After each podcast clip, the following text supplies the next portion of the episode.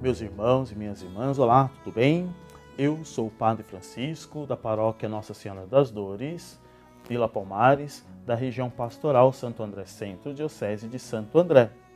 E hoje, então, nós estamos juntos para nos aprofundar na palavra de Deus através desse programa, Verbo, a Palavra de Deus, da Diocese de Santo André, que é transmitido também pela TV Mais, por podcasts, rádios e mídias sociais da Diocese de Santo André. Hoje, então, é quarta-feira. Nós já estamos no dia 15 de fevereiro, sexta semana do tempo comum. E agora então vamos poder aí refletir o Evangelho segundo Marcos, capítulo 8, dos versículos 22 a 26. O Senhor esteja convosco, Ele está no meio de nós. Proclamação do Evangelho de Jesus Cristo segundo Marcos, glória a vós, Senhor. Naquele tempo, Jesus e seus discípulos chegaram a Betsaida. Algumas pessoas trouxeram-lhe um cego e pediram a Jesus que tocasse nele. Jesus pegou o cego pela mão, levou para fora do povoado, cuspiu nos olhos dele, colocou as mãos sobre ele e perguntou: Está vendo alguma coisa?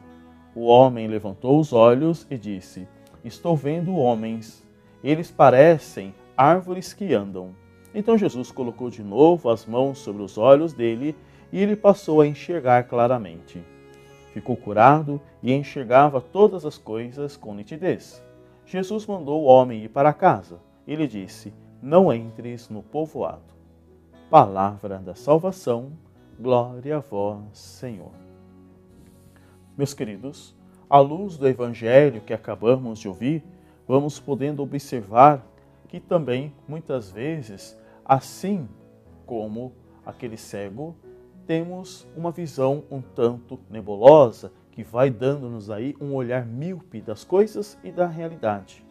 Isso não se trata propriamente, e nem é isso, é claro, da do forma com que Jesus lhe derrama uma graça, uma bênção, mas é justamente aí uma, uma lição para cada um de nós, de nos perseverar no amor com que o próprio Cristo se manifesta a nós.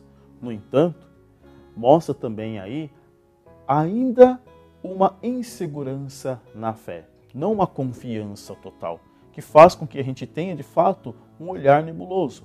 Mas quando ali o cego confia plenamente, ele volta a enxergar com clareza. E assim, para dizer, é claro, que nós não devemos apenas enxergar com os olhos carnais, mas também a importância de enxergar com os olhos do coração.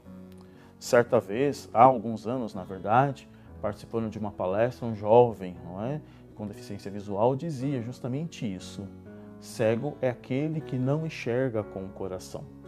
E enxergar com o coração é justamente experienciar com profundidade a grandeza de Deus e ver a luz da misericórdia de Deus, assim como tantos santos e santas na história da igreja.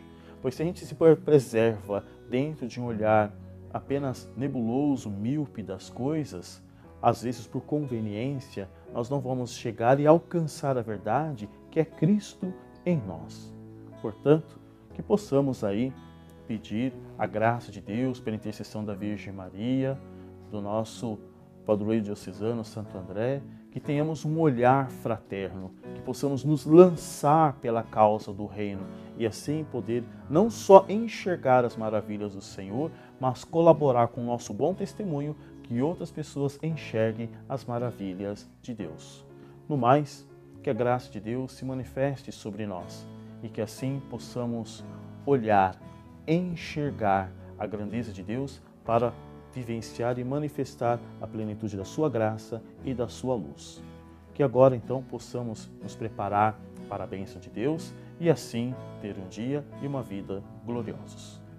O Senhor esteja convosco, Ele está no meio de nós.